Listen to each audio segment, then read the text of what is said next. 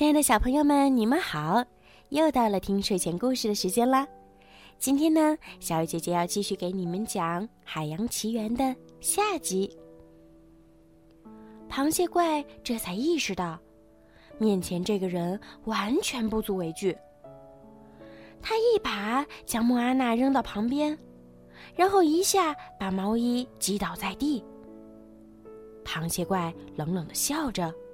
捡起了毛衣的鱼钩，把它重新插到自己的外壳上。之前，莫安娜听螃蟹怪说过，他非常喜欢亮闪闪的东西。此时，他心生一计，他把特菲提之心高高举起，大声叫喊着：“我要送你一件亮闪闪的东西！”螃蟹怪喘着粗气。在莫安娜身后追赶着。他在逃跑的过程中，不慎将特菲提之心掉落。他朝一条深深的裂缝滚了过去。不过，怪兽挥动着大螯，奋力抓住了他。莫安娜爬到螃蟹怪的壳上，夺回了鱼钩，然后跑到毛衣身边。我们快跑！他对着他大喊。但是，特菲提之心。他问：“那个留给他吧。”莫安娜回答道：“我还有一颗更好的。”原来，他用一只藤壶掉了包，成功的骗过了螃蟹怪。发现实情的螃蟹怪怒火冲天，猛烈的攻击着莫安娜和毛衣。竟然把洞穴的石壁都打破了。他们俩刚好逃了出来。来到洞穴外面，莫阿娜急忙把毛衣拉到间歇泉口。间歇泉发出了嘶嘶的声音，猛然喷发出来，正好将他们推出了螃蟹怪的攻击范围，使他们重新浮出了海面。一路上，毛衣还在不断的变身。最后，他们终于来到了通往拉罗泰的岩石巨塔附近的浅水区。哦，我们活着出来了！我们，莫安娜开始欢呼起来。她随即转头看向毛衣，眼前的景象让她惊呆了。毛衣的变身只完成了一半儿。现在，他的身体上竟然顶着一个鲨鱼头。幸运的是，鲨鱼的形象一会儿就消失了。但是毛衣心里很清楚，他们差点儿没能逃出螃蟹怪的魔爪。现在的他，根本不可能打败厄卡。莫安娜竭力想让毛衣相信，他能重新恢复全部的神力。但是，这个半神却不愿意相信他。毛衣坐在船边，远眺大海。而这时，莫安娜却注意到他的肩膀上出现了一个不寻常的纹身。你的纹身是怎么得来的？他问道。毛衣极不情愿的告诉他：每次冒险行动结束之后。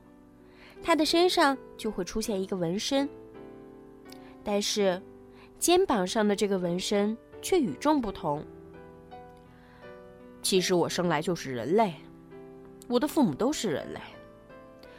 我刚出生的时候，他们只是瞄了我一眼，就顺手把我扔进了海里，帮我当垃圾一样。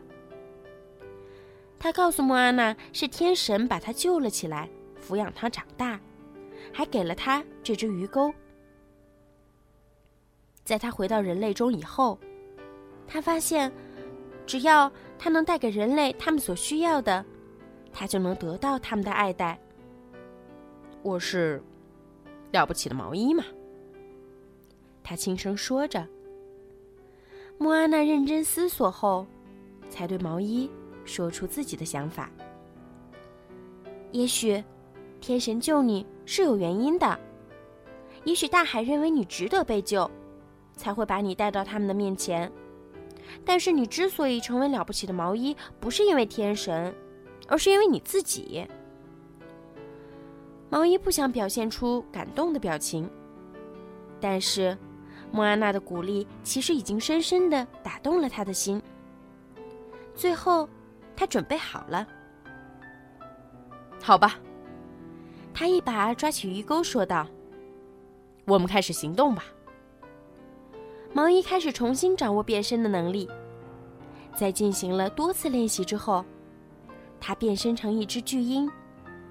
他那巨鹰的鹰爪一把便将峭壁撕成了两半。了不起的毛衣终于回来了。他们扬帆启程了。为了感谢莫安娜的鼓励，毛衣一路上手把手的教会了莫安娜所有的驯鹿知识。毛衣和莫安娜就快抵达特菲提了。这时，他们俩都神采奕奕，容光焕发。莫安娜已经可以娴熟的驾驶船只穿越大海了。但是，正在他们欢欣鼓舞的当头，无数灰烬突然簌簌的从天而降，周围的空气中弥漫着浓厚的尘埃。火山恶魔厄卡愤怒地咆哮着，居高临下的扑向他们。毛衣立即变身成一只老鹰，紧紧抓住特菲提之心，朝着母亲岛径直飞了过去。但是，他没能越过厄卡设置的屏障。这头怪兽在高空中击中了毛衣，把它打了下来。在坠落的过程中。毛衣又变回了人形，扑通一声跌入海中，翻起了巨大的浪花。莫安娜紧紧抓着船桨，驾着小船快速来到毛衣落水位置的附近，把它从海中拉到了甲板上。莫安娜调转船头，还想继续跟厄卡搏斗，但是毛衣急声说道。一切都没用了。我们不可能成功的掉头停下莫安娜，停下来！突然，厄卡的巨拳冲着小船打了下来。毛衣冲到莫安娜身前，举起鱼钩，正好与厄卡的拳头撞了个正着。咔嚓！厄卡这一拳的力量大得惊人。竟然在海面上掀起了巨浪，将他们的小船远远的推向远处的大海。毛衣的鱼钩也出现了裂缝。厄卡就是岩浆。莫阿娜说：“他不敢到水里来，我们可以另想办法。”我叫你掉头回来。毛衣说。莫安娜看着他那破裂的鱼钩。我们可以修好它。这是神器。毛衣沮丧地说：“你修不好它的，没有鱼钩，我什么都不是。”莫安娜恳求毛衣不要放弃，要相信他是大海选定的人。毛衣冷冷的看着莫安娜：“大海选错了。”说完。毛衣半神又变成一只飞鹰，振翅飞入无边的夜幕之中。莫安娜挫败的跪倒在船上。毛衣已经走了，他的小船也破损了。天地间只剩下他这个孤零零的人。他举起特菲提之心，做事要扔进浪花飞溅的大海里。他对着大海说。你选错人了，选其他人吧，求你了。但是他的内心深处还是有些希望大海会坚持要他留下特菲提之心，可大海却毫无反应。这颗碧绿色的石头在水里沉浮了一阵儿，就没入海中，再也不见踪影。突然，一条发光的魔鬼鱼游到小船下面。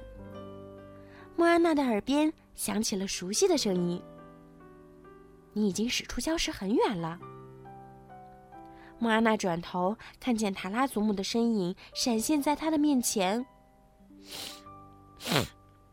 我尽力了，莫安娜哽咽着，但我没有做好。祖母微微笑着：“我不应该让你承受这么大的责任。如果你想回家了，我会陪着你的。”莫安娜做出了决定，她跳进海里，潜入深处，一直游到海底，把特菲提之心捡了回来。当他重新回到海面上，夜晚是那么的宁静。而他的祖母早已离开，但是莫阿娜已经恢复了信心。他开始快速行动起来，修补帆船，把船身各个部位再次紧紧的捆扎起来。他不停的喃喃自语：“我是莫图鲁尼岛的莫安娜，请上船，我要带你跨越整片大海，归还特菲提之心。”莫安娜娴熟地操纵着自己的小船，她下定决心要完成自己的使命。莫安娜和憨憨慢慢靠近了母亲岛，厄卡再一次恶狠狠地站了起来。这只怪兽抛出许多岩浆火球，堵住了莫阿娜的小船前进的道路。但是，莫阿娜驾着小船来回穿梭。假装朝这边走，实际上却去了另一个方向。他的动作非常快，驾着小船一头钻进了浓烟水汽之中，把厄卡耍得团团转。当厄卡再次发现莫安娜的踪迹时，他已经成功的穿过了障碍岛群。正当莫安娜扬帆向特菲提驶去。厄卡挥起一拳打在海面上，巨浪将小船掀了个底朝天。莫安娜也被抛入海里。厄卡已经准备要给他致命的一击了。就在这千钧一发的关头，毛衣突然跳到莫阿娜身边，挥舞着他那破裂的鱼钩，替莫阿娜接下了厄卡的重击。毛衣！莫阿娜大叫起来：“你的鱼钩！”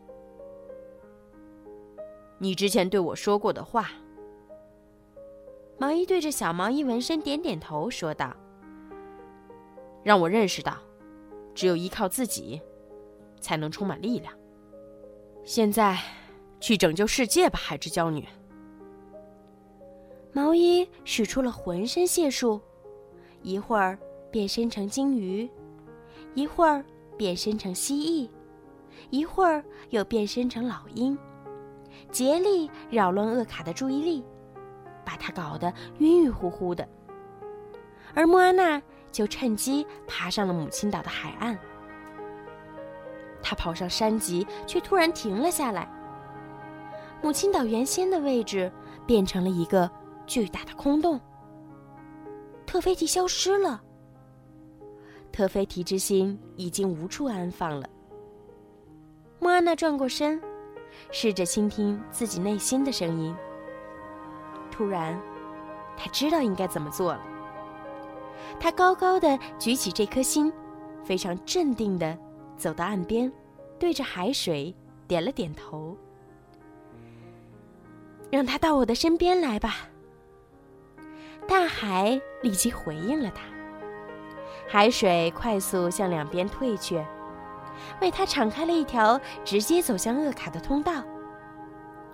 这头怪兽转头看向他，飞快地朝他扑了过来。而莫安娜却开口唱了起来：“你知道你是谁？”厄卡放慢了脚步，最后停在了莫安娜的身前。莫安娜轻轻地伸出手，将特菲提之心放进厄卡胸前的螺旋里。突然，厄卡身上的岩石外壳开始慢慢破裂开来，螺旋中发出了晶莹的光亮。面容安宁的特菲提出现在他们面前。它变得越来越大，越来越高，越来越绿。特菲提将莫阿娜和毛衣托在手心里。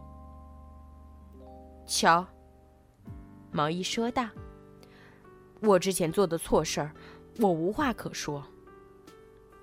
我只是为了我的私心，对不起。”特菲提接受了毛衣的歉意，并把他的鱼钩还给了他。